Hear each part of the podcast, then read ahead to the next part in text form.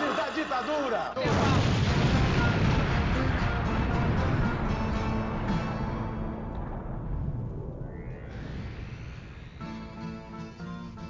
Você sintonizou na Rádio Metamorfose, aqui quem fala é o camarada Hidalgo, mais uma semana aqui com vocês, aqui acompanhando o que vem acontecendo nesse país. Só desgraça, né, gente? Mas a gente tenta fazer o possível para trazer informações para vocês, né? Como sempre, também estou aqui com a nossa cientista política, Laís Vieira. Olá, jovens padawans, bom dia, boa tarde, boa noite. E vamos que vamos para mais um episódio. E também com o nosso jornalista cultural, Marcos Vinícius Beck.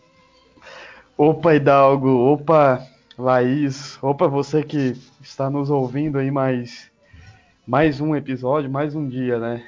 Vamos que vamos. Vamos que vamos. E nessa semana trouxemos uma convidada muito especial para falar da gente de um assunto muito importante, que é a PL 490, que estava em tramitação. E quem que é essa pessoa? É a Caribuchi, é a jornalista artesã indígena e uma idealizadora do Pro Indígenas. Manda um oi para nossos ouvintes, se apresente, fala quem é você, para as pessoas descobrirem a sua pessoa.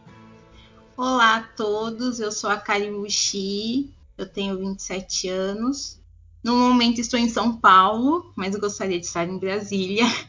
E eu sou jornalista, artesã, comunicadora indígena e sou uma das idealizadoras do Pro Indígenas, que é um site de de é, como que eu digo de incentivar é, a entrada de indígenas no mercado de trabalho e além disso eu também sou co-idealizadora do boletim Indígenas Covid-19 que eu faço em parceria com uma outra colega indígena, a Laís Munirim.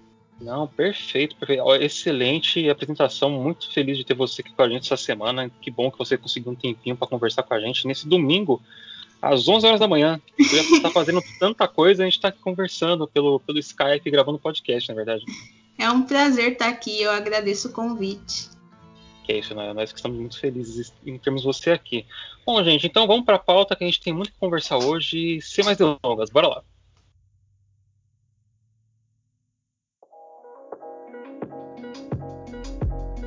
Caribuchi, eu quero começar fazendo uma pergunta para você, que eu acho que seria muito pertinente você responder, né? Acho que é importante.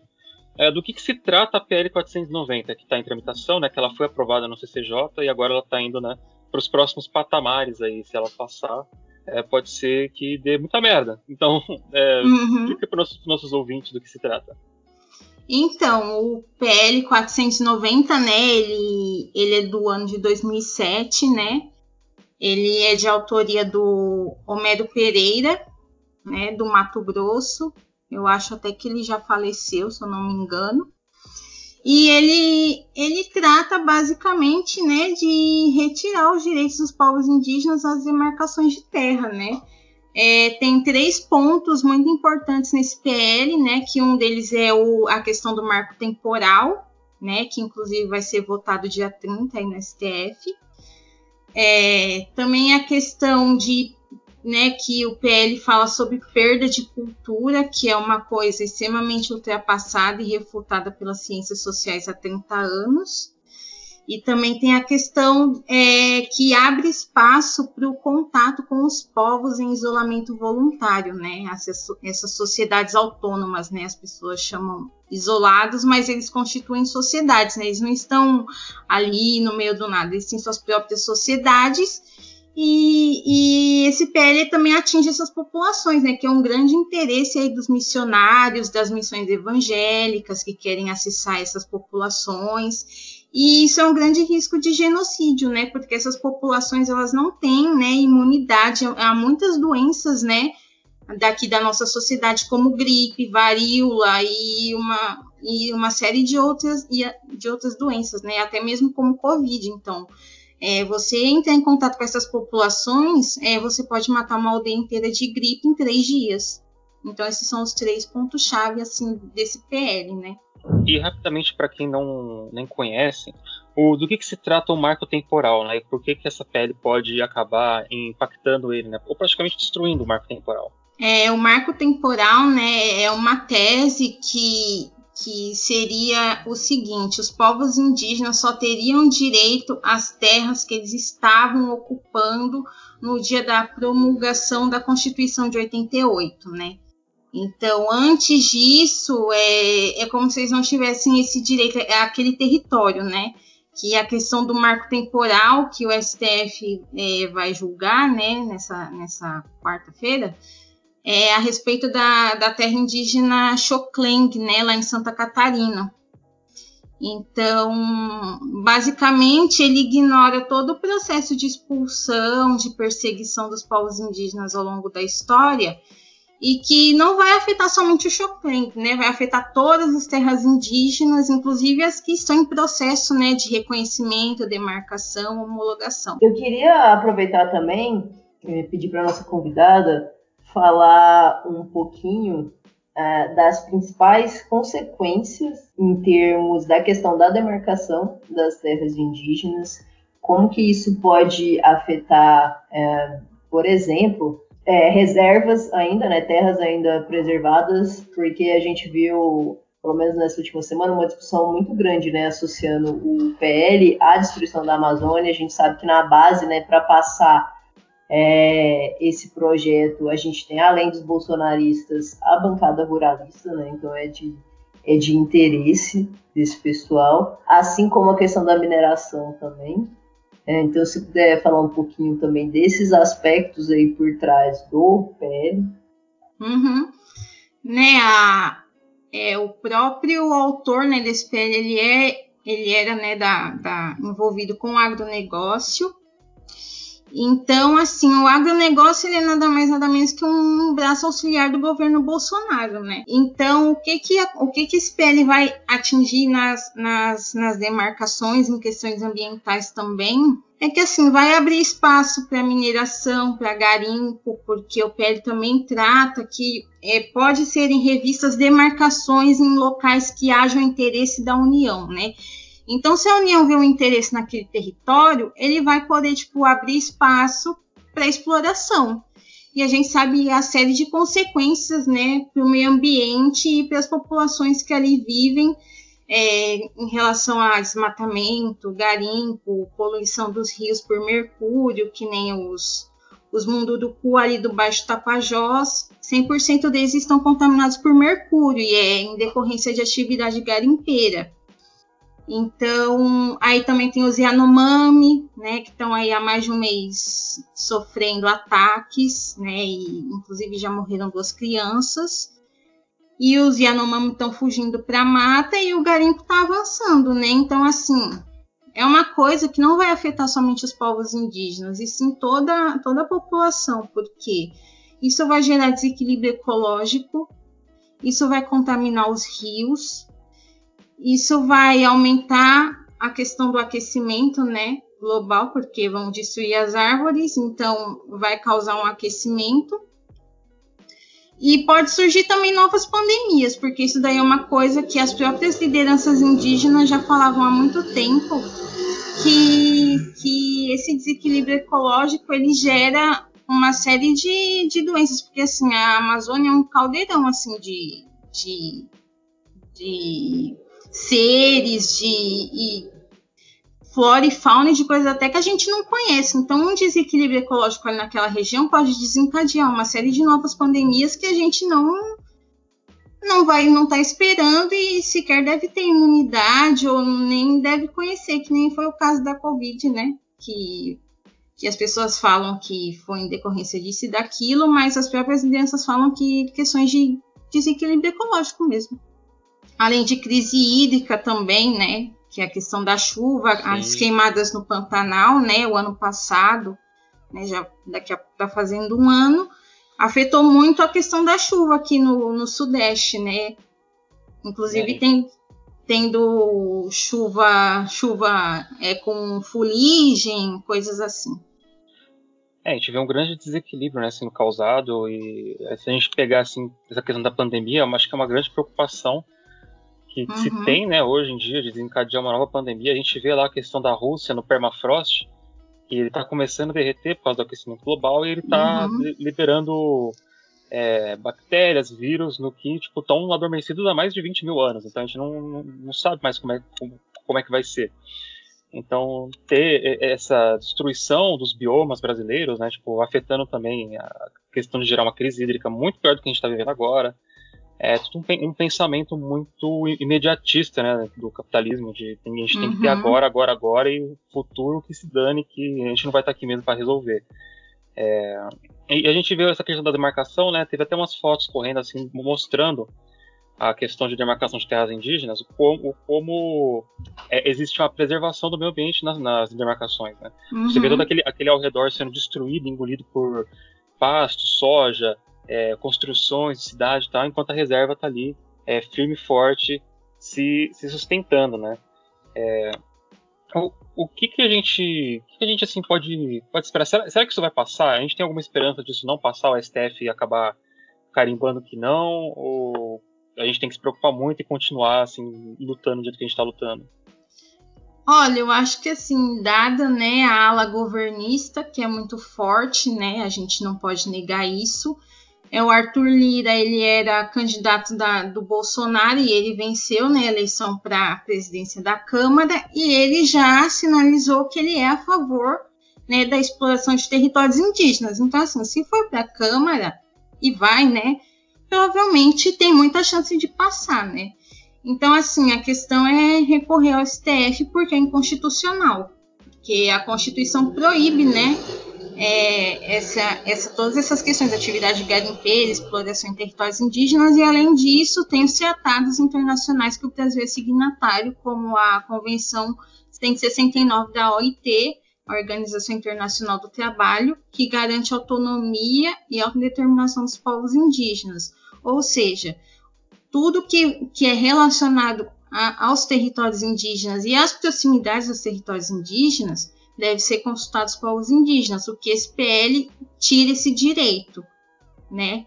Então é uma questão que a gente não pode, né, ficar de braços cruzados e também ficar esperando é, que o STF ali vá fazer alguma coisa. A gente tem que colocar pressão, porque a boiada está passando e, na verdade, a boiada sempre esteve passando, né? Desde a da invasão portuguesa, porque essa questão de, de pasto, de fazenda, de boi, de tirar os indígenas dos seus territórios, assassinar e colocar pasto, isso é uma coisa muito antiga, né? É uma coisa que vem desde, desde os portugueses, a, a famosa conquista do sertão, né, foi basicamente matar os povos indígenas e colocar pasto no lugar, né? A maioria do, dos conflitos, né, no campo se dá se dá por isso, né?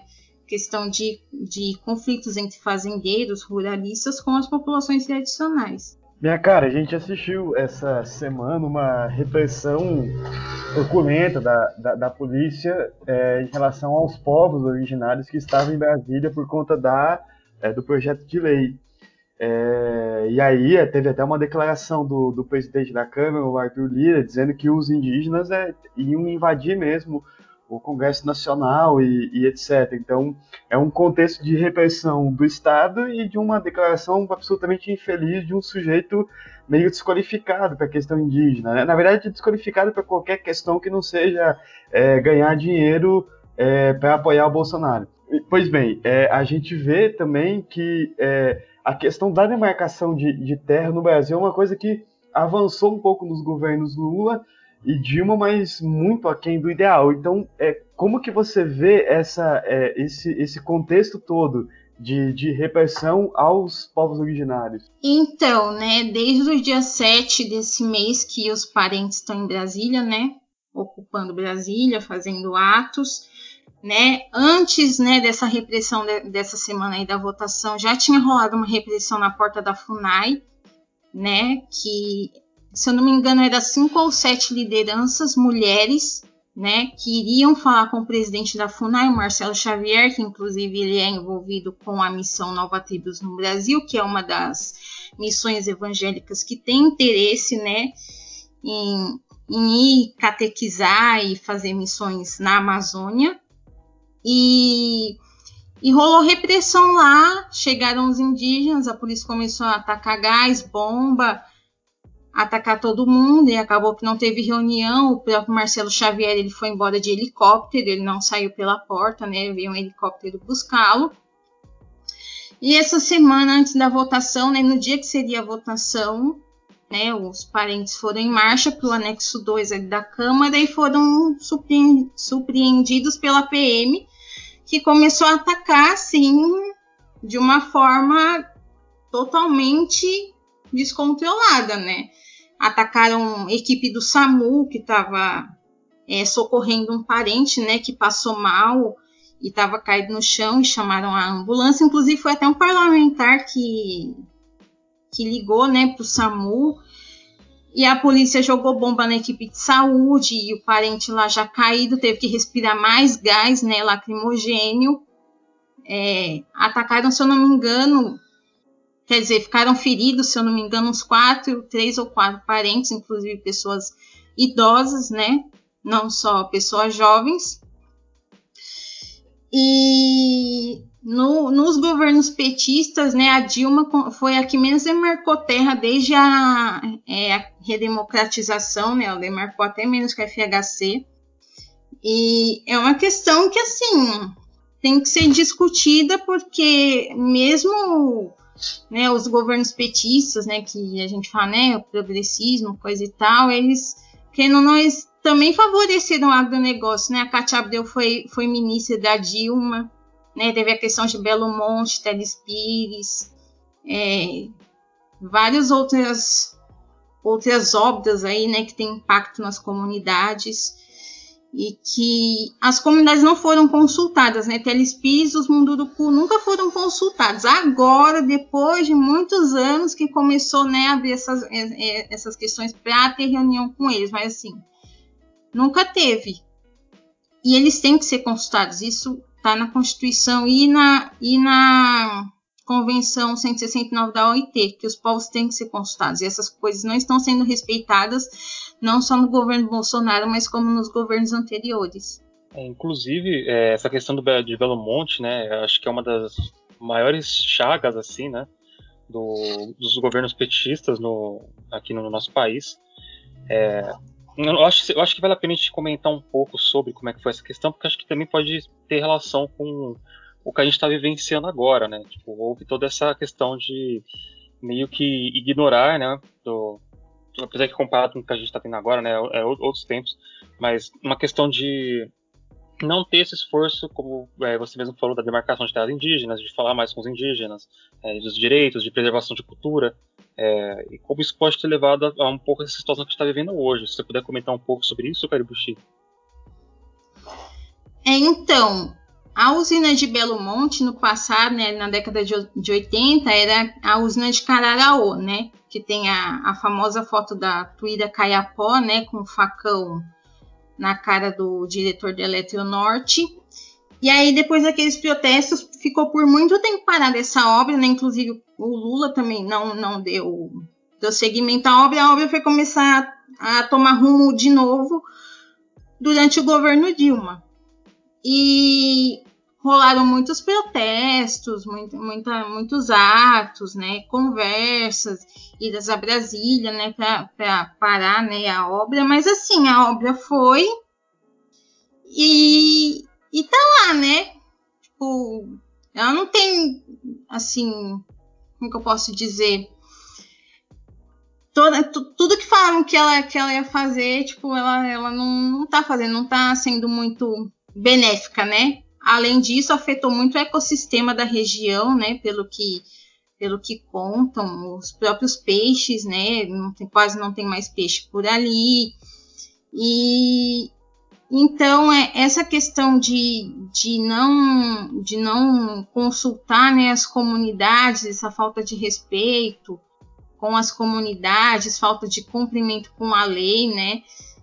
Vem de, vem de muito antes, então assim, a gente critica, critica, critica o governo atual, mas assim, os passados também fizeram. A questão é que assim, a gente tende a tentar ignorar. A gente, eu digo no geral, né? Não tô falando nós aqui especificamente, mas as pessoas no geral por conta dos governos passarem a serem mais progressistas, as pessoas tendem, tendem a ignorar essa situação. Mas, assim, nenhum governo foi bom para os indígenas, assim, naquela coisa que, que foi significativa, né? Falta mais diálogo, né, dos partidos, dos coletivos, dos movimentos de militância com os povos indígenas, até mesmo aí no, nos atos, nos últimos atos, né, que a gente teve aí que que ficar gritando para ser ouvido, é, ficar em assembleia, ficar falando que a gente tem que ser ouvido. Falta um pouco mais de diálogo com as populações, entender quem são essas populações, né, que as pessoas, no geral, às vezes não, não, não sabem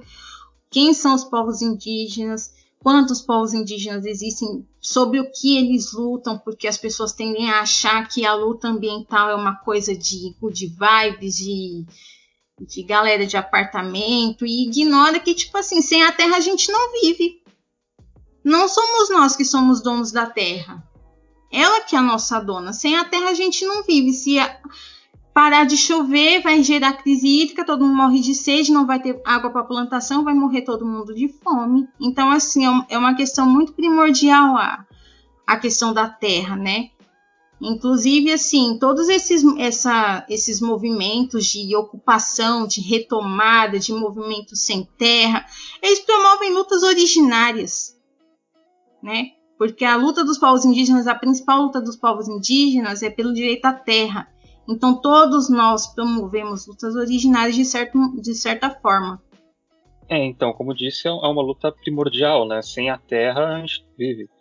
É, Daí, daí, daí cai naquilo que a gente estava conversando aqui, né? De que é aquele pensamento imediatista do capitalismo avançado, que é destruir tudo para o lucro agora. O que a gente planta aqui agora não é nem o que a gente consome direito, né? Tudo vai via exportação, desde gado, soja e seja lá o que mais for que a gente exporta, né? Uhum. E o que, o que, fica interno é muito pouco e assim as pessoas estão passando fome ainda assim, né? Então, uhum.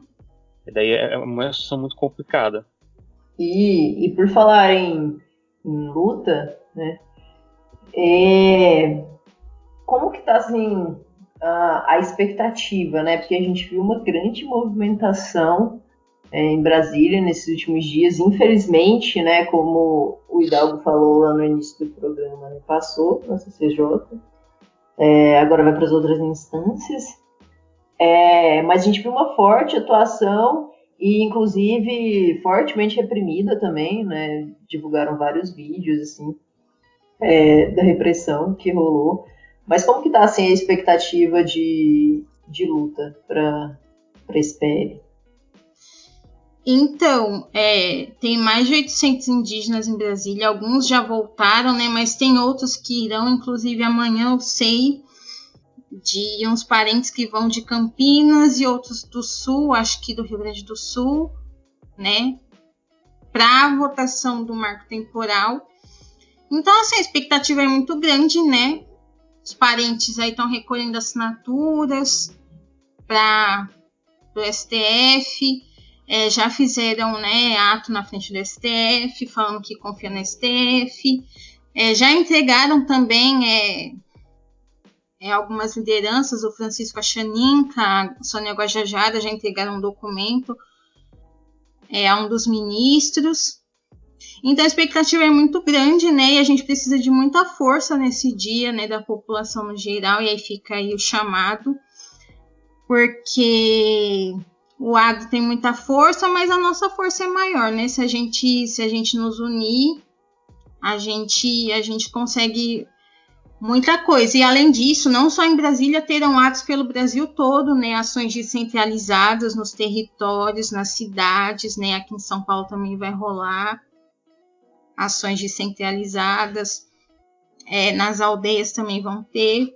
Então, assim, vai ser um dia de muita mobilização e muita luta, né? Então a gente fica aí na expectativa que o STF, né, cumpra com a Constituição.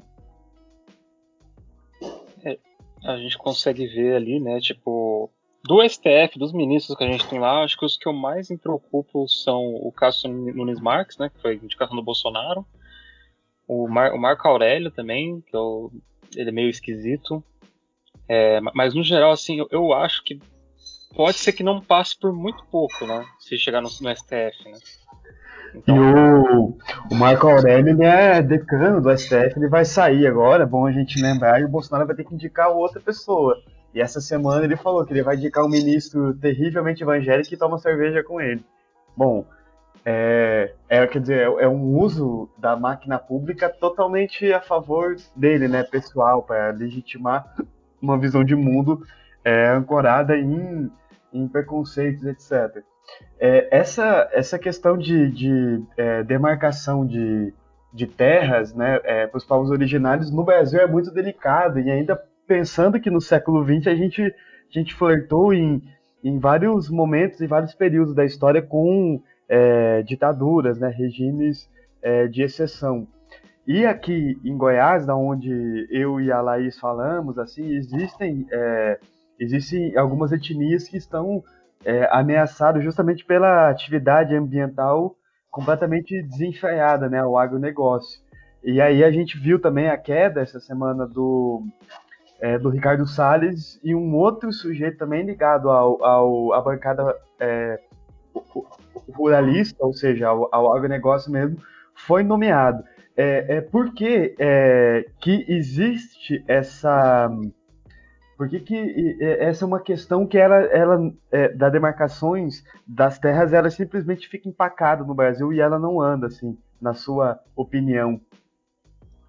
Eu acho que essa questão, assim, é que falta um pouco de interesse público, até mesmo de, que eu posso dizer, de debate, assim, da gente debater essas coisas, que nem, como eu disse anteriormente, nos atos a gente né, eu participei aqui desde o 29 de maio, né, da, dos atos aqui em São Paulo, junto com o bloco indígena e assim, as pessoas nem lembram que a gente existe. Inclusive a gente estava na frente de um carro de som e assim, ninguém nem falou, né? A gente teve que abaixar as nossas faixas e parar o carro de som para ser ouvido. Então assim, não é necessário só a gente cobrar o governo, a gente também tem que fazer a nossa parte, né? Ter um pouco de autocrítica e ver onde a gente está errando e puxar esses debates, porque né, o Bolsonaro, enquanto ele puder ficar colocando ruralista e militar, porque também tem a questão dos militares que ocupam quase todas as coordenações regionais da Amazônia, é, vai continuar nessa situação. E, inclusive, o novo ministro aí, né, do meio ambiente, ele tem uma, uma disputa, né, com a terra indígena Jaraguá, que é a menor terra indígena do país, inclusive, que a família dele tem uma disputa, e que querem tomar as terras deles, inclusive capangas já foram lá tentar derrubar casa, ameaçar famílias, coisa e tal. Então, acho que a gente tem que abrir mais esse tipo de debate nos nossos espaços de atuação, e, e somar na luta. Quanto mais gente fazendo pressão no governo, vai ser melhor, porque aí é uma questão de interesse público também. Se a gente fechar os olhos e só ficar os indígenas ali lutando por si, o agro vai passar, porque assim, tá aí, tá aí na TV o agro é pop, o agro é isso, o agro é aquilo, existe uma forte propaganda do agronegócio na, na televisão, inclusive é uma coisa que eu estava até conversando ontem, que o agro, quando ele vai, quando ele vai querer se defender, ele não fala o agronegócio, né, os grandes produtores, as grandes fazendas, eles são os, os produtores rurais, aquela coisa assim para parecer que a gente está lidando com o, o pequeno agricultor, a agricultura familiar, não é o caso, a gente está lidando com grandes latifundiários, né? Então é necessário também a gente é, debater esses assuntos e desmistificar certas coisas e mostrar para a população quem é quem, né? E, e como e como está sendo essa organização do, dos povos indígenas, né? Como está sendo? Você já mesmo falou. A gente viu isso em São Paulo, né? Teve ali os, alguns movimentos sociais tentando silenciar lideranças indígenas no ato que ocorreu, né? Uhum. É, essa não é a primeira vez que isso acontece, é, isso já aconteceu antes, e tipo, na época do Não Vai Ter Copo também aconteceu a mesma coisa. É, então é uma coisa recorrente que isso tem que ser conversado e tem que ser debatido. É um absurdo, isso não pode acontecer. É, e só, então eu, fico, eu, fico, nervoso só de pensar nessas coisas, sabe? Porque não, não, faz, o, não faz o menor sentido, gente. Por que, que vocês fizeram isso, sabe? É, uhum. O ato, a manifestação não tem dono. O, o ato é, é, nossa manifestação. Só que é meio difícil quando você está com um carro de som na frente e monopolizando todo o espaço de fala, né? Todo mundo ali. Não deixa ninguém falar. Mano, eu odeio esses carros de som em ato, mano. Se, alguém gosta aí, tá ouvindo, desculpa, mas eu detesto. Carro de som e bateria. Mano, é, a gente tá lá pra mostrar o ódio que a gente tá sentindo no momento, se manifestar. Pô, se, isso aí eu acho, eu acho embaçado. Como tá sendo a organização entre os povos? É, quem, tá, quem tá dando mais apoio aí pra causa? Como é que tá sendo isso, Caribuchi? Então, né, falando aqui por mim, Caribuchi, né, que desde o início, né, estou falando por mim, né, eu sempre tenho esse cuidado, porque quando se trata, né, de pessoas não brancas, as pessoas tendem a falar, não, porque os indígenas falaram isso, os negros falaram aquilo, né, de pegar a fala de um e, e jogar no movimento inteiro, né. Em relação aos atos, é, a gente está se organizando, né, é, coletivamente com o pessoal que mora na cidade, né, e com o pessoal que mora nos territórios, né, terra indígena Jaraguá, Tenão de Porã, é, Aldeia Multiétnica de Guarulhos, Real Parque. Então a gente, né, a gente tem as nossas reuniões, a gente define as coisas, né, e aí a gente vai para o ato em bloco, né? A gente tem as nossas faixas já. E em relação aos, aos atos passados, né? Foi umas situações complicadas, né? Eu estava no bloco, né? Que teve né, essa, essa questão aí e presenciei tudo de perto. E eu também sou contra carro de som, é, sou contra carro de som, é, cartaz meme, sabe? A gente tá num momento aí 510 mil mortos. É, a taxa de contaminação dos povos indígenas é cinco vezes maior que a, que a dos não indígenas, e sabe? Pra que ficar tornando meme uma situação tão, tão triste, sabe? Tem, tem gente que perdeu quase a família inteira, sabe? E aí o pessoal vai e acha que tá numa micareta, sei lá, no carnaval. E é uma coisa que me irrita demais, sabe? Eu fico extremamente frustrada e até desmotivada, sabe? De ir. Assim, a gente vai porque precisa ir, a gente tem que mostrar a nossa força. Mas, assim, é desanimador ver certas coisas, principalmente essa questão de carro de som que o pessoal quer, né? Todo mundo ali fica se degradando para falar no carro de som e, e aí acaba que às vezes até perde um pouco. Mas a, a nossa organização está bem forte, né? A gente tá, nossa unidade está bem forte, bem alinhada, né? A gente está sempre conversando e vendo os próximos passos e dialogando com os territórios e com quem está em Brasília. Então, tá, tá firme e forte. Sempre em diálogo com todo mundo, né? Nunca fazendo nada por si, né? A gente sempre dialoga. Não, perfeito. É, acho que isso é isso que a gente tem que fazer mesmo, né, para conseguir se entender e entender que a nossa luta é conjunta, né, não é individual. É, se a gente não fizer as coisas em conjunto e, e tentar tirar esse individualismo, né, e, e esse negócio do, dos cartazes memes também, tipo, é, gente, pelo amor de Deus, sabe, tipo, a gente está vivenciando um genocídio. Essa é a realidade a destruição de todos os, os, poucos direitos que a gente conquistou, que a gente teve aí durante anos, anos conquistando. A gente morreu para ter o que a gente tem hoje. E, e numa manifestação desse grau de, sabe, tipo, desse grau que a gente está vivendo hoje, assim, de, fa de, fascismo no país, que nunca sempre foi, né, para os povos dos campos, né? Mas agora está muito escancarado para quem não tinha, essa no, não tinha essa noção, né? E a galera leva cartaz de meme, né? Eu, eu acho que isso, acima de tudo, despolitiza um pouco o, o, o, o protesto, né? A manifestação. E deixa ele com um caráter assim que nem você falou, de, de micareta, né? A galera pensa que tá, tá indo numa festinha, né? Tipo, não, gente, as pessoas as pessoas estão lá com ódio. Eu não sei se vocês aqui viram aquele, aquele rapaz que levou tipo um saco preto amarrado escrito eu vim trazer meu pai para te ver, ele votou em você, sabe? É, a, é esse o nível que a gente está, sabe? É, a gente não pode deixar é, cair no, no, no, banal, sabe? A gente não pode banalizar. As mortes já estão banalizadas, sabe? A gente não pode deixar banalizar os, as manifestações também. A gente tem que mostrar por que, elas estão acontecendo, né? Então, essa é, acho, a grande questão. E a gente esperou bastante tempo para ir todo mundo para a rua, tipo, o movimento negro e, e o movimento, os indígenas também já estavam na rua desde o ano passado, desde antes, inclusive, né? É, lutando, mas agora a gente está vendo aí que está tendo uma adesão maior das pessoas, os partidos resolveram se mover, né? Então, acho que eu queria, queria perguntar também, Caribucha, tipo, o caso, caso tipo, a gente, a gente comentou um pouco por cima, assim, né? Mas é, a pele ela pode passar com alterações, né? Ela, não, ela, pode passar não o texto original dela, ela pode ser alterada nas outras instâncias e, e passar com algumas alterações. É, o que que, assim, de pior tem essa PL que, que tipo, uma oposição que na maioria consegue desarmar pelo menos para para ver se consegue diminuir o dano até quem sabe um próximo governo ou mais gente na rua conseguir pedir uma revogação dela. Olha, a ideia, né, que o PL seja arquivado, né? E assim, no meu ponto de vista, todos os pontos dela são horríveis. são todos horríveis, porque marco temporal não leva em consideração as expulsões, as perseguições, a questão dos povos em isolamento voluntário, né? Tem a questão do genocídio e é, revogar territórios com base, é, é assim, revogar os territórios, né? revisar a demarcação de territórios em que o povo esteja perdendo a cultura.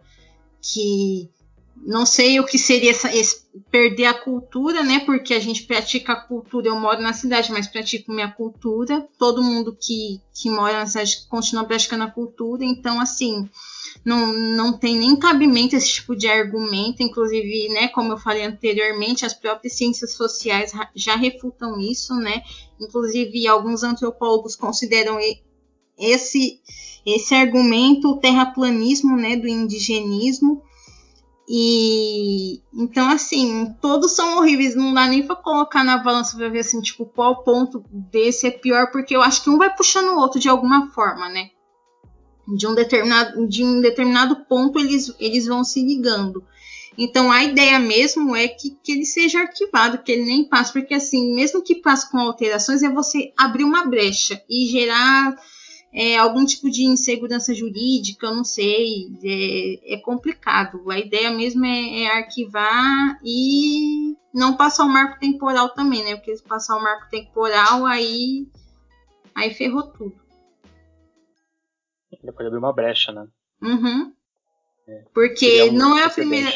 Desculpa ter te cortado, mas é que assim não é a primeira vez, né? Inclusive o Ministério Público Federal, né, lançou uma nota no mesmo dia, se eu não me engano, da votação, que que é os que não é a primeira vez que tentam fazer um, um, uns PLs desse, né? E, e, é sempre com a mesma linha de raciocínio, só vão mudando alguns termos, mas assim a finalidade é sempre a mesma, sabe? Então assim, mesmo que surjam alterações, eles vão fazer alterações para que no final seja a mesma consequência, sabe? Então, é por isso que é importante que ele seja arquivado e não que sofra alterações ou remover alguns tópicos e enfim. Não, perfeito. Uma, uma pergunta que eu quero fazer, Caribichi, é a questão assim que eu vi muito comentário essa semana e teve aquele comentário racista do Marcos Rogério na, na CPI, né? Falando de indígenas não aldeados, né? a questão de que tem indígenas que não, não vivem em aldeias, né? Eles vivem a, num contexto urbano. E que muitas das vezes a gente vê as manifestações dos povos indígenas e tem os, os indígenas que vivem nesse contexto urbano participando.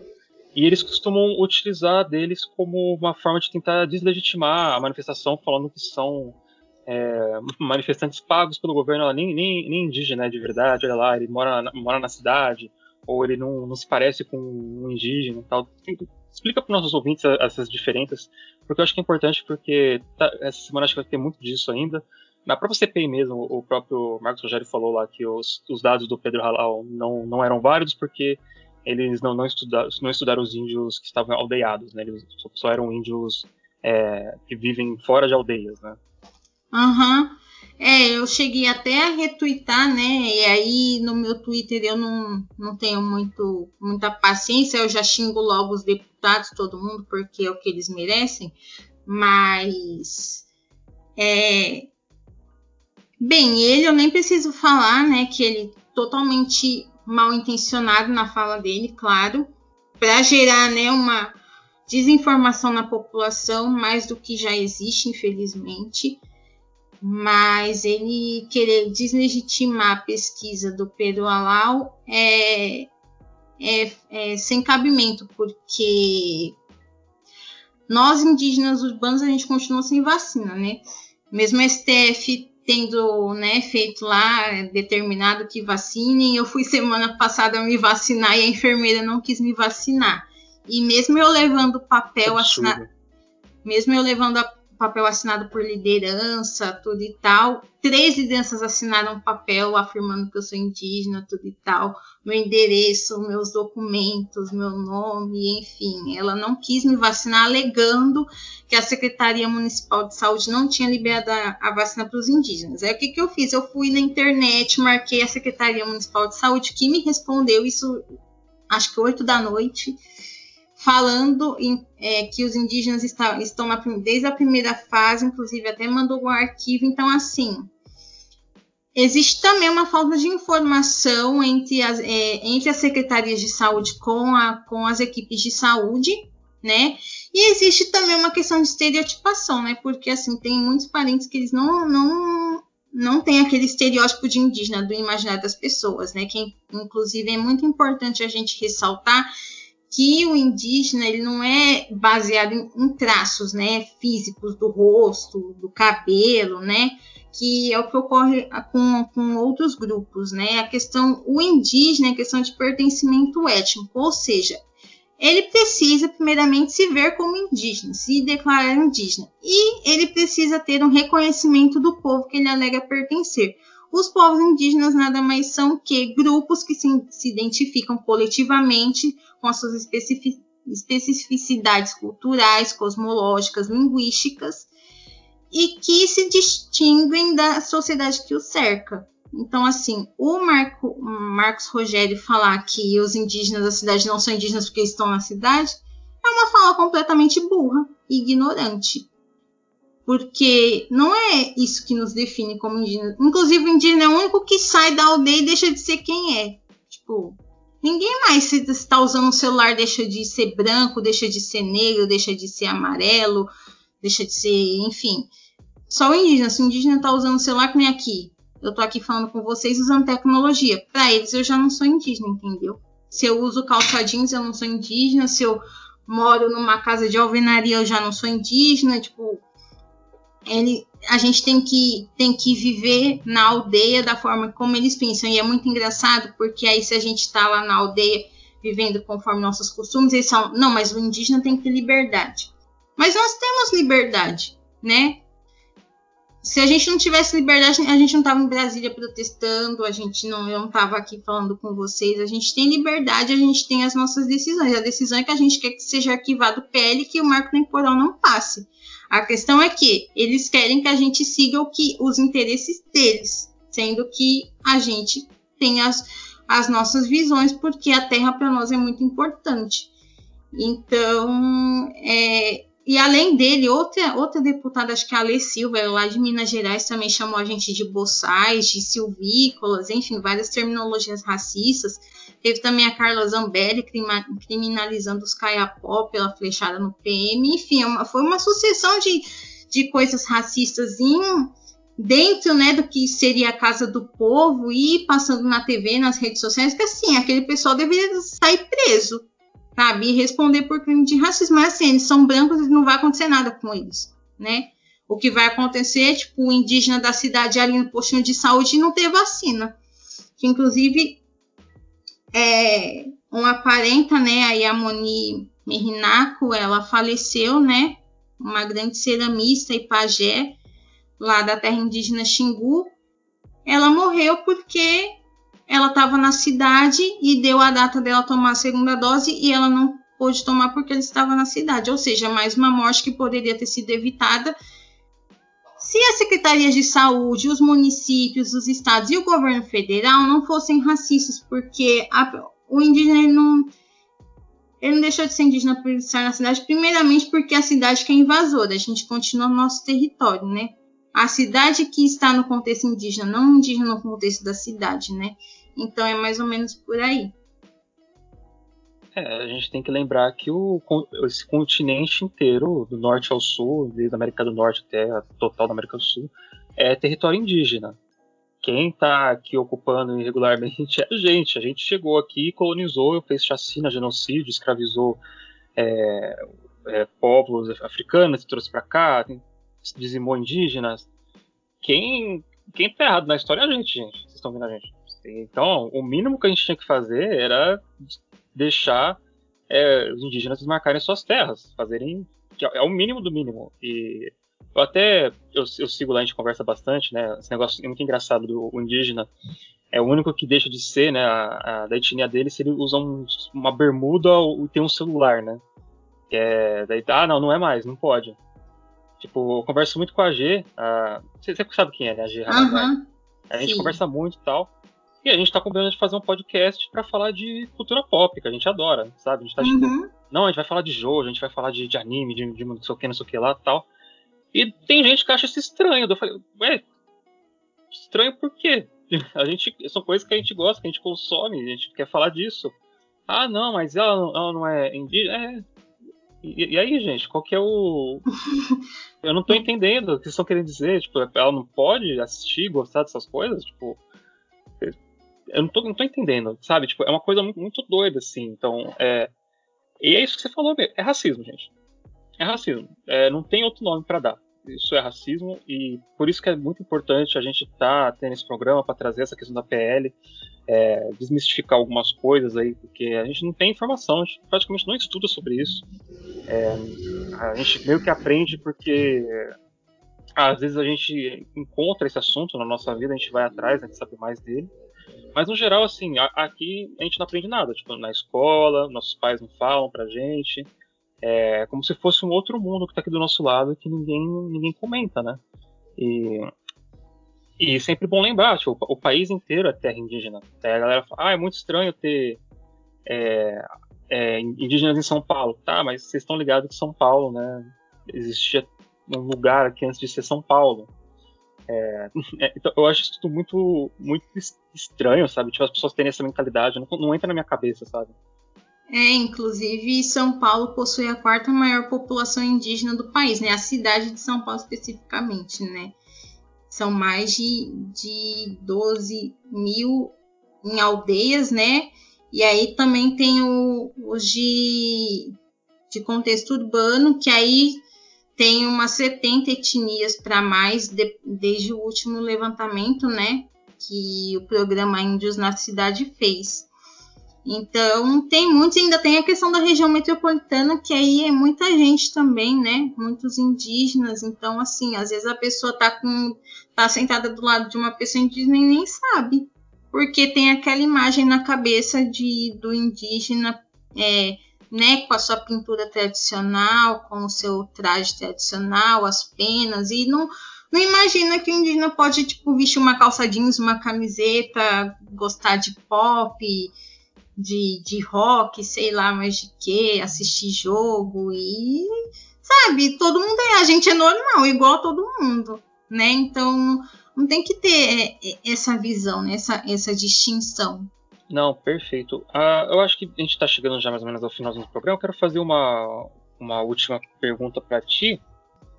Se, se, não me engano, vai ter um ato no dia 30, né? No, uhum. Na quarta-feira que vai, vai, ser entrega, vai ser feita a entrega do processo de impeachment. Né? Vai ter também um. Eu não sei se é o mesmo do. Eu não lembro agora, perdão. Se é o, o super processo de impeachment que estão organizando para mandar é, lá. Eu fiquei sabendo. O é, que, que, que, você sabe disso? Como é que como é que tá sendo? Então, recebi ontem no Telegram, né, a mensagem desse ato aí do super impeachment, e aí eu já pensei, tá, mas essa galera vai pautar um marco temporal? porque, né, eles vão, eles vão topar com os parentes, porque tem muita gente lá já há muito tempo e vai chegar mais gente, né, que nem eu falei no início aqui do programa. Então, assim, né, acho que deveria somar com a pauta, porque assim, se ficar dois atos, vai diluir, né? Então, assim, o que eu sei por cima é isso. Não, não, sei muita coisa aprofundada, mas assim, vai ter o ato dos povos indígenas pelo Brasil todo e vai ter esse, né, com a pauta do Bolsonaro. Mas aí eu também não, não tenho muitos detalhes do que vai acontecer em relação a isso. Mas eu espero que essa galera some, né, lá com os parentes contra o marco temporal, que é muito importante, porque eu acho que a gente não pode invisibilizar o que já está invisibilizado, né? Então, nesse esse alerta aí pra galera. É, não, então eu só queria ouvir assim alguns relatos, é, algumas informações que talvez né, é, nossa convidada tenha recebido sobre essa questão da, da repressão, né? A gente viu que teve, teve manifestações não só em Brasília, né? A gente viu que em vários locais, por exemplo, houve fechamento de, de PR, né? No Maranhão, por exemplo, rolou. É, mas assim, o que ficou mais em evidência, pelo menos nas redes sociais que eu acompanhei, foi a repressão né, aos indígenas né, lá do, do acampamento em Brasília. Se puder comentar um pouquinho. É, então, rolou, né, fechamento de BR aqui, aqui em São Paulo, fecharam a rodovia dos Bandeirantes, né, os Guarani ali da terra indígena Jaraguá. Logo cedo, nem, nem tinha, né, o sol apontado no céu, eles já estavam lá, né, fechando a rodovia e eu super apoio. Acho que a gente tem que fechar a rodovia e tacar fogo mesmo, porque ficar só em passeata cada 15 dias não muda nada. E em relação à repressão, né, como eu falei, já tinha rolado aquela na porta da FUNAI. Aí teve essa, né, no, no dia da votação. No que seria o dia da votação, né, porque em decorrência disso, é, adiaram para o dia seguinte por causa do, do gás né, que entrou lá no, na Câmara. E o que, eu, o que eu sei é que né, um parente foi para o hospital, né, foi atingido na costela por bomba. Né, a, a co-vereadora Shirley Pancará também foi atingida por uma bomba na cabeça, mas ela está bem, né? Acho que foi de raspão assim, não chegou a ser né, total. É, teve o, o, parente que, que desmaiou, né, que, que, caiu no chão e que a equipe de, do SAMU que estava socorrendo ele foi atingida por bombas, né, inclusive tem o vídeo, a mídia ninja acho que postou um vídeo, tem nas redes sociais esse ataque. Então, uma anciã, acho que Guarani Kaiowá também foi atingida, né, por bombas, por gás, né, passou mal. Então, assim, é, foi uma coisa totalmente desnecessária, desproporcional, até porque tinham, tem muitas crianças no acampamento, né? Muita, muitos parentes levam os filhos, porque eu também acho importante levar as crianças para a luta. Não acho que seja errado, né? Colocar as crianças no, e adolescentes nesses espaços, porque eu acho que esses, essas fases da vida são extremamente importantes, que é quando a gente está moldando o nosso pensamento, nossa personalidade. Então, é, basicamente é, foi isso. Inclusive, aí teve a questão da flecha né, no PM, que, é, que aí a, o Jornal Nacional começou a criminalizar, né, fazer o jeitinho deles, falando que os povos indígenas que que atacaram e que falando de uma forma como se tivesse ali num, num, num conflito, né, de igual para igual, sabe? Tipo, vocês forem nas fotos, os parentes estavam usando escudo de bambu, sabe? Escudo de bambu que tem bambu não tem a mesma, a mesma força que uma chapa de aço, né? Ainda tem a, né, as frestas e os PMs lá, né, com todo o aparato de repressão do Estado, do, sei lá, dos Estados Unidos, de Israel, sei lá mais de qual país imperialista. E então foi uma coisa muito desproporcional e que, e que foi visivelmente para criminalizar o movimento, né? Para falar que os indígenas que atacaram a PM, é, o, os violentos indígenas, que depois foi aquela deputada lá, Lê falar que a gente era boçal, selvagem, isso e aquilo. Então, assim, são coisas bem orquestradas, né? Tanto é que, assim, eles surgiram ali do nada, em coisa de minutos já tá, já estava tudo organizado, todos enfileirados e já começou a soltar bomba em todo mundo, né? E, e assim, os pais estavam em marcha, tipo, normal, sabe? Não estava acontecendo nada para, sabe, ter uma reação assim. E nenhum tem uma, tem, acontece algo para ter uma reação assim. Eles atacam porque o Estado se sente ameaçado. Exatamente por conta disso mesmo. Bom, acho que a gente teve uma conversa muito boa aqui com a Caribuchi. Muito obrigado por participar do programa hoje. Eu a gente ficou muito feliz em te, em te receber. Como é de costume, é, vende seu peixe, fala onde as pessoas podem encontrar você nas redes sociais. A gente vai deixar marcadinho lá no post, mas é legal você falar um pouco pra gente também, onde elas podem encontrar o seu trabalho, acompanhar o que está acontecendo. Bom, as pessoas podem me encontrar no Twitter, arroba Caribuchi, né? Que é a minha única rede social assim, né? Eu não tenho Instagram, quer dizer, eu tenho Instagram, mas ele é meu pessoal, né? Não, não é aberto.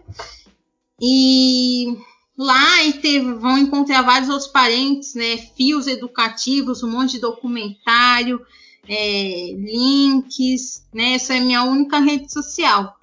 Mas é, eu também indico a PIB, a COIAB, a FEPIPA, né? Depois vou, eu vou passar para vocês os links bonitinhos, que acho que tem como colocar na, na descrição, né? Do, do episódio.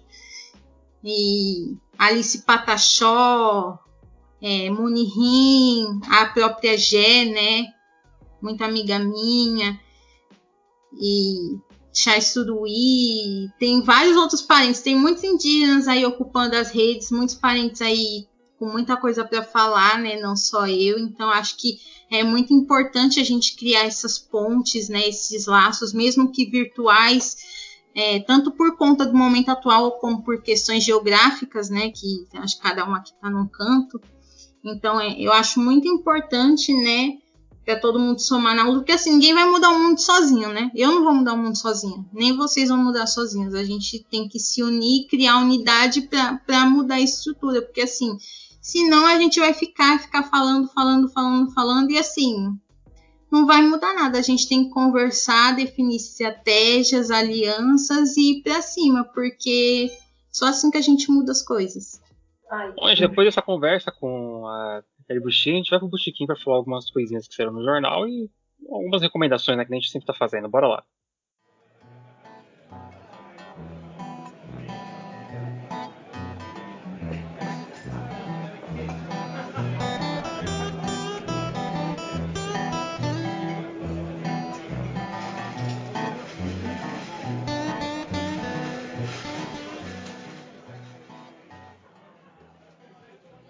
Estamos no Botiquim, quero começar aqui chamando o Beck. Beck, fala um pouco do que saiu seu no jornal essa semana.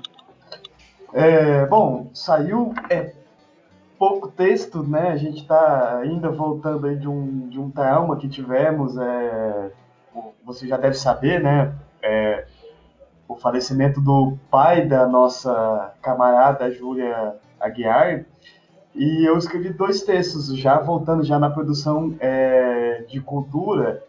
E o primeiro deles foi uma, uma homenagem que eu fiz ao, ao João do Rio, o grande cronista, o grande, o grande jornalista, o grande jornalista literário é, que retratou as transformações do, do Brasil no início do século XX e como a cidade do Rio de Janeiro se modernizou, né? seguiu uma, uma ideia de arquitetura e de urbanismo é, com é, avenidas largas e etc., muito baseado é, no que se fazia em Paris naquela época. Só que isso teve um custo, que foi, na verdade, é, é, a expulsão das pessoas que moravam na região central do Rio de Janeiro, tipo na Avenida Presidente Vargas, é, na Rua do, do Ouvidor, etc., onde tinham, é, onde se frequentava mais, porque tinha muito cafés e, e pessoas é, que, que, eram desprovidas de, de grana, essas pessoas foram expulsas é, desses lugares e aí começou -se a formar é, as, as comunidades, etc.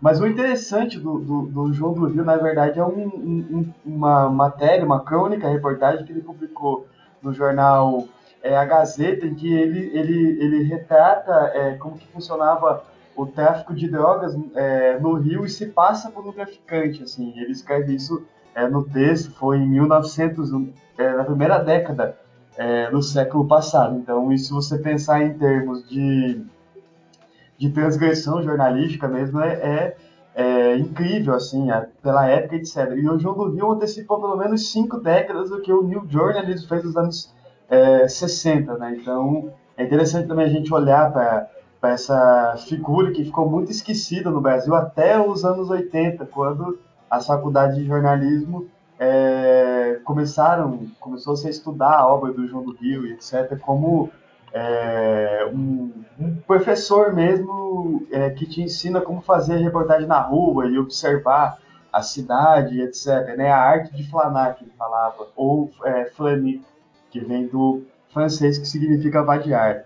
É, e o, o outro texto é o Sede de Arte dessa semana, que foi um sobre a obra é, Artigos e Textos Jornalísticos da Zelda Fitzgerald, é, que foi uma das personagens mais enigmáticas dos anos 20 e uma expoente da chamada era é, do jazz, né? Quando o jazz começou a, a virar é, esse fenômeno musical que muita gente, inclusive eu, defende que é a maior forma de arte surgida no século XX. Assim, é a, a arte do século XX foi excelência o jazz, né?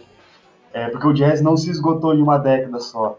E aí é interessante porque a, a Zelda ela era uma, uma, escritora muito versátil, uma escritora do primeiríssimo time da literatura americana, só que ela ficou muito ofuscada pelo marido famoso, Scott Fitzgerald, o cara que fez lá o, é, o Great Gatsby, que também é um romance sobre é, sobre a, aquele aquele sopro de felicidade que aconteceu na década de, de 1920, né, pós Primeira Guerra ali, aonde aonde as pessoas consumiam e tinham muito dinheiro e etc. E o Fitzgerald retratou muito bem esse, esse espírito nessa obra.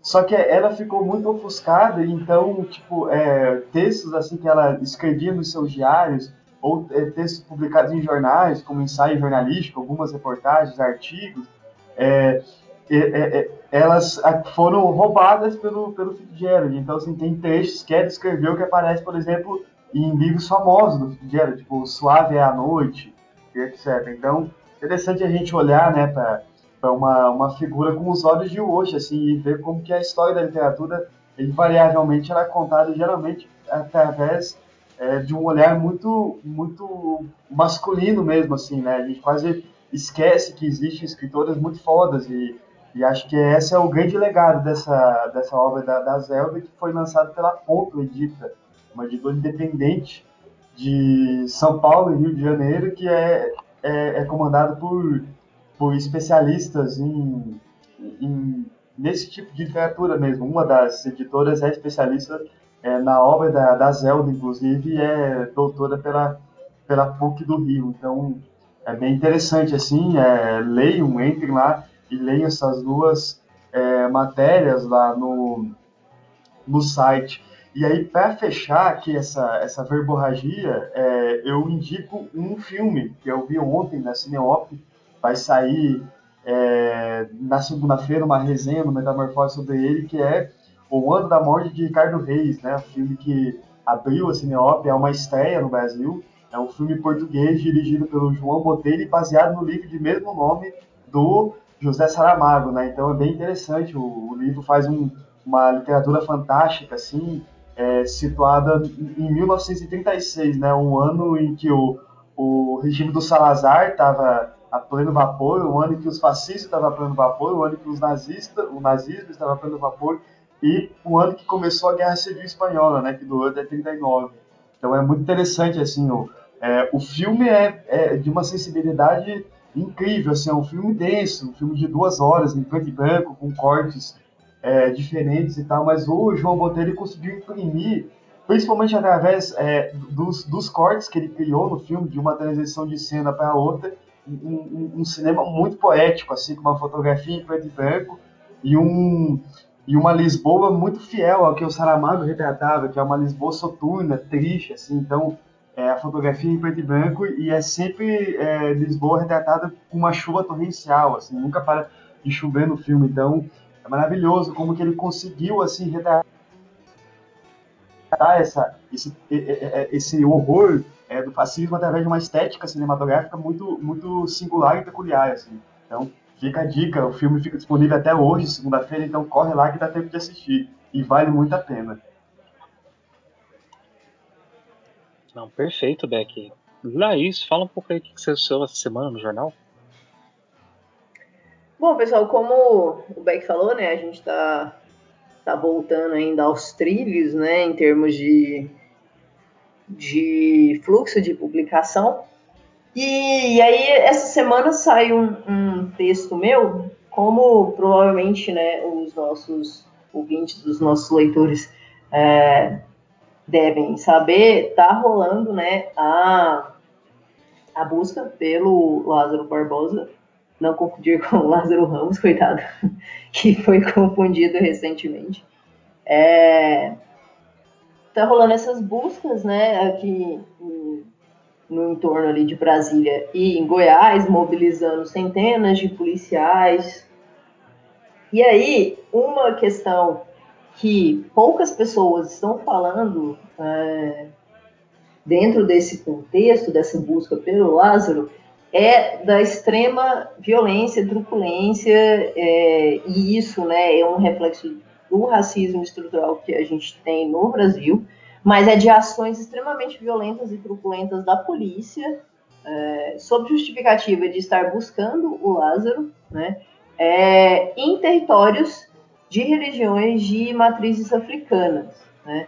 É, e, e aí vários, vários é, membros dessas religiões, pais, pais de santo, mães de santo é, e outros sacerdotes é, entraram, né, tentaram entrar com habeas corpus coletivo é, para não deixar as polícias entrarem nesses locais. Não deu certo, né? é, o habeas corpus foi, foi negado. Mas aí é, eu consegui conversar com a, com a Dani Sanches. A Dani Sanches, ela é assistente social, ela é macota, ela é ativista, ela está na linha de frente, né, dessa luta contra o racismo, contra o preconceito religioso, ali, né, é, nesse, nesse contexto dessa busca pelo, pelo Lázaro. Então leiam lá o texto, eu, dou, eu falo um pouquinho né, sobre essa questão do preconceito, preconceito racial, principalmente racial, né, é, no Brasil. Aí eu trago essa questão também do preconceito religioso, que está rolando das denúncias, denúncias graves. É, houve denúncia de que a polícia invadiu um desses locais, é, quebrou, danificou propriedade, propriedade privada, tirou foto e foi publicado em algumas mídias como sendo na casa né, do Lázaro, então associando é, a figura do Lázaro, os crimes que ele cometeu com supostos rituais satânicos e associando esses dois aspectos a religiões de matrizes africanas, né? Então, assim, é, é, acusações gravíssimas. Então dê uma olhada lá no, lá no texto. E inclusive também essa semana é, apareceu outras denúncias muito sérias sobre é, nesse caso, né? Envolvendo vendas de terra, né? Que o Lázaro supostamente poderia estar trabalhando, ter sido contratado, estar trabalhando para fazendeiros, é, para poder intimidar outras pessoas, e tem a ver com rolê de compra e venda de terras. Né? Não tem nada confirmado ainda, mas levando em consideração o contexto extremamente coronelista daqui do Goiás, não duvido nada também. Então, é isso, foi esse texto sobre preconceito racial e religioso que saiu meu aí essa semana. Perfeito, Leison. Eu escrevi um texto essa semana, eu encaminhei lá pro jornal, é, sobre um cenário de RPG. Um RPG, para quem não sabe, é o Role Playing Game, um jogo que você interpreta uma. É... Ih, rapaz, role, role é o que mesmo? É... Função, talvez? Um personagem no geral, assim, né? Talvez você assuma uma função de um personagem. Esqueci a tradução literal. Mas enfim. É, mas é por aí mesmo. É, então, é daí chamado Sigmata, esse sinal mata fascistas. É um cenário criado em 2018 por um para um americano, né, o Chad, Chad, Chad Walker, se não me engano, e que está sendo trazido agora pelo Catarse para um grupo da editora. Eu vou até ler o nome da editora porque é um nome muito difícil, porque são o nome dos corvos de Odin, né? Então é bem coisa de, de nerd mesmo. Deixa eu ver aqui. Ah, Runin é. Cara, não dá para ler. É muito difícil. Peraí, deixa eu ver como é que se pronuncia isso. Hugin e Munin, beleza. É assim que se pronuncia mesmo, tu tá falando certo. Esse é o nome da editora. Eles estão com esse catarse aberto, trazendo para cá o, essa edição né, do Sigmata. É, o catarse já foi bem sucedido, eles já arrecadaram dinheiro suficiente para fazer a tradução. Então é um cenário de RPG que você vive numa América distópica, é, dos anos 80, onde supremacistas nazistas assumiram poder, né? É mais ou menos o que a gente está vivendo agora, né, gente? Está muito próximo da realidade esse, esse cenário, não está tão distante assim, não. É, e você joga com personagens que são os receptores, né? Que são tipo uns meta-humanos que quando recebem um, uma espécie de sinal, eles ganham tipo uns superpoderes por tempo limitado, é, limitado para poder ajudar nas manifestações ou lutar contra o fascismo no geral, tal. É um cenário bem diferente, bem interessante, assim, fiquei muito curioso. Ele também todo o sistema, de, o sistema dele é muito diferente do clássico que a gente está acostumado, né? Quem joga RPG conhece o sistema D20, do D&D, não é D20, também não é o modelo do Vampira Máscara, que tem outro, outro RPG muito famoso, que a galera gosta muito. É um modelo próprio dele, é, é muito, muito interessante, assim. Então, acho que eu conversei com o pessoal lá responsável, é, a gente deu uma entrevista pra gente, foi bem, bem legal. Corram lá, vejam, leiam. E joguem RPG, gente, é uma coisa muito legal a gente fazer. É, o Lázaro não jogava RPG, tá? Sim, joguem RPG, mas joguem um de mesa, não sou muito fã do online, não. Não, os de mesa são os melhores. A gente vai jogar ainda um de mesa juntos. É, tô combinando aí com uma galera pra gente jogar e fazer live. E, e assim, uma coisa, só uma curiosidade, né? Nos anos 90, né? Tipo, quando tava tendo aquelas, aqueles pânicos satânicos, né? Do, de casos de assassinatos no Brasil e no mundo inteiro, eles sempre associavam, né, que a pessoa jogava videogame, jogava RPG e por isso que ela é, cometia os crimes, né, os assassinatos, tal, não sei o que, que, tá, que voltou com força, né, com esse negócio do Lázaro, que associaram as mesmas coisas de novo. Religião, afro, que nem o caso Evandro, né? Religião afro e por aí vai. E no final das contas o cara tava num sítio, tava sendo guardado maluco no sítio e era evangélico, né? Então aí é, é assim, as coisas que a vida nos traz, né? Bom, gente, acho que essa aqui foi a, essa parte que a gente falou que está no jornal da semana. Agora a gente vai falar rapidinho alguma coisa que a gente está acompanhando, que a gente quer falar aqui com vocês, precisa acompanhar também. Começando com o Beck, manda bala aí, Beck. O que você andou lendo, vendo, assistindo, fazendo? Eu? Bom, é, vamos Além lá, de acompanhar a CPI, aquele Big Brother. É, é então, a CPI tá É, não, esse eu, esse eu nem conto. Bom, eu é, falei, né, nos três, falei dois, dois textos e falei o filme do Saramago, né, o, o, o ano é, que Ricardo, o ano da morte de Ricardo Reis, né, baseado no livro do Saramago, filme português do João Botelho, mas eu gostaria de indicar um, um, um, livro aí, já que eu falei do centenário de morte do João do Rio, A Alma Encantadora das Ruas. É, foi o primeiro livro do João do Rio, é o livro mais famoso dele, assim, que ele fala de rua mesmo, né? E nesse livro tem uma história muito boa, que o João do Rio fumou ópio é, com o pessoal lá e disse que na primeira tragada de ópio ele pegou e caiu no chão, assim, de tão forte que é o, o ópio, né? O João do Rio, ele fazia Gonzo muito antes do Gonzo ser consagrado pelo Hunter Thompson, né? É um jornalista que a gente deve ler muito. Ele era... É, pense você, numa sociedade que havia abolido a escravidão havia menos de 20 anos. O João do Rio, ele era mulato, ele era gordo, ele era ensaísta, ele era jornalista, ele era dramaturgo, tradutor e homossexual assumido, né? Então, o João do Rio passou por, foi censurado em todos os jornais que ele trabalhou e tal. Foi retratado no livro do Lima Barreto, escrivão de Isaias Caminha, de uma forma caricata. E aí ele inventou de criar um jornal. É, só que durou muito pouco a empreitada, porque ele passou mal e ele morreu na rua mesmo, dentro de um táxi. Assim. Então, interessante. É, leio essa, essa obra do João do Rio, Alma Cantadora das Ruas, que é, é incrível. E o João do Rio fez muito, muito tem muitos é, pupilos por aí, assim, até hoje, né? Não tem como pensar o jornalismo brasileiro sem o João do Rio. Possível.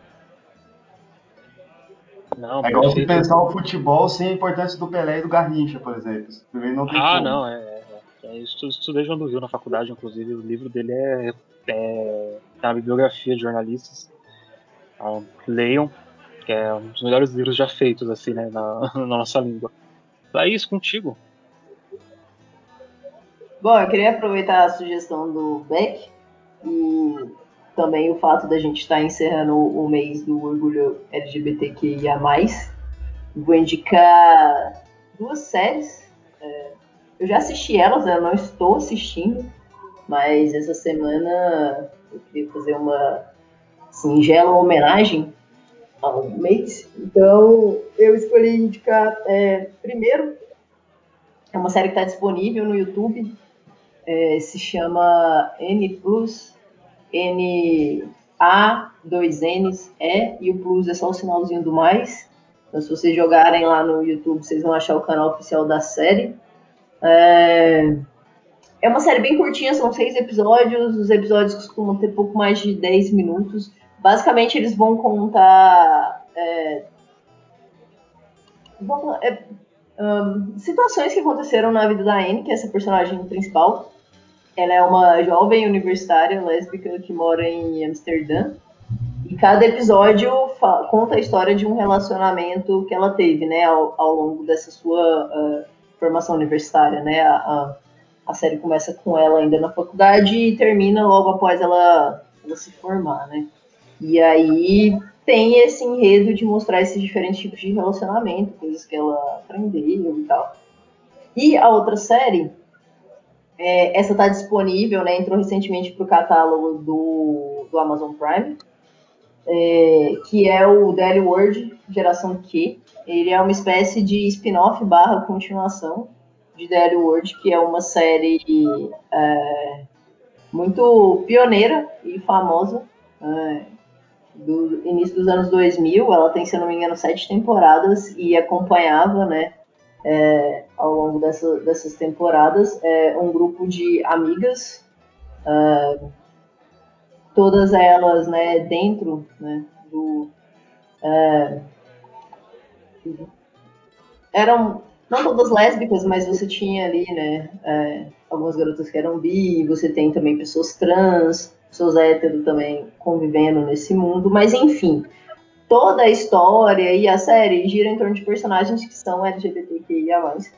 É, e essa nova série barra spin-off barra uma espécie de continuação se passa anos depois do fim da sétima temporada. Você não precisa ter assistido a série original para entender é, porque você tem ali quatro personagens que são dessa versão clássica, vamos chamar assim, da série. É, mas a história é, completamente diferente. É, você tem é, person muitos personagens novos, uma coisa ou outra eles remetem às, a alguma temporada antiga, mas eles contextualizam, então você não precisa ter assistido, né? Enfim. E tem personagens de várias cidades, então o que eu achei mais legal nessa, nessa continuação, até porque é óbvio, né? Você precisava atualizar a série. O contexto que a gente tinha no início dos anos 2000 não é o mesmo que a gente tem é, hoje em dia. É, então você vai ter é, personagens novos, personagens que são mais velhos, você vai discutir diversos tipos de relacionamento. É, tem umas discussões lá que eu acho muito legal, né? Que trata dessa desconstrução de você é, associar sexo, gênero, é, como é que essas coisas precisam ser desconstruídas, né? Enfim, é uma ótima série. Uh, assistam, fica aí essas duas dicas aí pra gente comemorar esse finalzinho de, de mês do orgulho. A série também é curta, se eu não me engano, são oito episódios. Tem um tempinho já que eu assisti, mas se eu não me engano, são são oito episódios. E é isso, acho que as minhas dicas dessa semana são essas. Boas dicas de todo mundo até agora. Então eu vou decepcionar todo mundo aqui, porque o que eu vou trazer é, foi uma das poucas coisas que eu vi essa semana, que eu vi Metrópolis, né? Ontem, o filme do Fritz Lang, a ah, versão, bom, a versão estendida, né? A versão tipo com mais 25 minutos que eles conseguiram recuperar, né? De um, uma parte do filme perdida que mostraram na Argentina. E o filme, acho que ele tá 95% completo, né? Acho que só tem duas cenas dele que eles não conseguiram recuperar, que aparece uma tela preta explicando o que tá acontecendo na, na cena, né? É, porque é um filme muito antigo, é de 27, né? É, eu não lembro, a minha memória... Isso, tá, é de 27. É de 27. Minha memória tá meio ruim agora, mas a Primeira Guerra Mundial acabou quando? 1914? Não, foi, iniciou em 14, amigo. Acabou em 18, ah, né, se eu não me engano. 18, né? Então já é mais ou menos uns 11 anos depois da Primeira Guerra e começando ali já quase entrar, é, entrar na, na, era da Alemanha hitlerista, né? Então é um filme meio que num vácuo do espaço ali do, do cinema alemão, do expressionismo alemão. É muito curioso se observar isso, né? É, cara, assim, os atores maravilhosos no filme, é, assim, todos muito bons. A, a, a atriz que faz a, a Maria, né? Que é a, meio que a, a Messias, né? Deles lá, muito boa, que ela faz da Maria e a robô. Que a robô, eles não dão nome pra robô na, no filme, mas depois eles, acho que no, eles falam que é Sofia, né? O nome da robô no, por fora. Não lembro agora. Mas, ele, mas ela foi inspiração pro C3PO em Star Wars. Pra quem joga Star Wars, George Lucas usou ela como inspiração para fazer o C3PO. Então, é um filme sobre luta de classes, né? Sobre. É, tem lá os, os, os, funcionários estão sendo explorados pelo grande, o patrão, pelo grande capitalista. E o filho dele vive numa, numa tipo, utopia ali que ele não sabe das coisas que acontecem na fábrica do pai dele, para manter toda aquela fortuna e riqueza das classes altas. Existe muito sangue e carne sendo moída né, embaixo né, da classe trabalhadora. E ele começa ali a tentar querer mudar isso, né? Eu só não gostei muito do final do filme, tá? Vou deixar claro aqui, porque ele fala de conciliação de classe e eu não acredito nisso. É... Mas ele tem uma mensagem assim muito legal, interessante durante o filme. Assim, é um filme que é... ele foi uma mega produção para época. Você vê assim os cenários, os efeitos, a quantidade de, de, de atores, de extras que tinham, assim, é muito, muita, muita gente. É uma pena esse filme ter perdido, tipo, uma parte dele, né, com o tempo. É, ainda bem que conseguiram resgatar, não com a melhor qualidade, mas conseguiram resgatar uma boa parte dele. É... Não, eu sei. E sinceramente, eu não sei como que alguém não gosta de Metrópolis. Porque é um ah, filme sim. que, além de falar sobre luta de classes, ele foi um dos pioneiros no estilo de ficção científica, de sci-fi. O, o que o Hidalgo comentou dos efeitos para época, gente, é um filme de ficção, sabe? Que você vai falar de substituir pessoas por robôs, sabe? Em 27 tem uns efeitos que você fica. Era cinema não, mudo ainda, não sei se é, é, né? Tipo, pra quem ainda não se tocou, era cinema preto e branco mudo. E eles, e eles fazem ótimos efeitos. Tem um efeito que é da transformação. Teatral, né? que é muito bom, é uma técnica muito boa. Não sei como alguém não gosta desse filme, é um dos meus filmes preferidos, adoro. É, é uma técnica que, se você é, é, idoso, que nem eu e a Laís, o Beck não, o Beck é mais jovem que a gente. Mas se você já foi num circo ou num, ou num desses lugares assim, em cidade do interior, que às vezes eles trazem ali um parquinho pra galera brincar, com roda gigante, tá não sei o quê, tinha a tenda da Monga. A Monga é a mulher macaco, é uma mulher branca loira que ela se transforma num gorila, que na verdade é um homem vestido de uma fantasia horrível de gorila. E eles usam esse truque de espelho para fazer a transformação.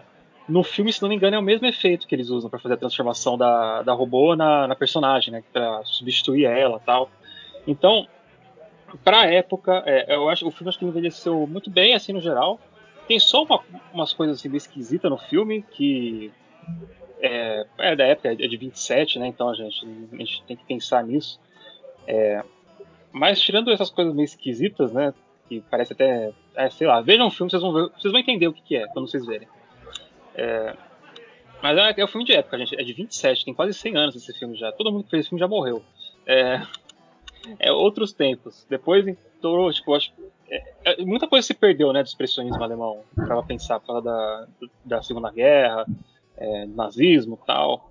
Mas tem coisa que dá pra assistir ainda. O próximo que tá na minha lista pra ver é Nosferatu que é um filme que foi baseado. Muito bom também! É, baseado no Drácula de Bram Stoker. Não, Sim. ele não pode, ele é um filme que não pode ser exibido, não podia ser exibido, né? Porque falaram que era plágio da obra tal, não tinha os direitos.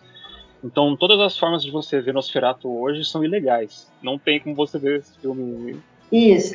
Mas, inclusive, eu queria só aproveitar que o Hidalgo tá, tá comentando sobre esses filmes, né? Mais assim, de época. É, a versão que ele viu, né, que já tem assim alguns trechos recuperados e tal, é, é uma versão bem melhor. Mas vocês acham muitos desses filmes, é, por exemplo, o primeiro do Drácula, o primeiro do Frankenstein, o, o Metrópolis, vários desses filmes vocês encontram eles inteiramente disponíveis no YouTube também. Sim. É, então rola de dar uma pesquisada lá, bate ali no, né, na busca do, do YouTube. É muito legal, tem filmes muito, muito interessantes. Eu assisti vários desses filmes, assim, super clássicos, antigões por lá.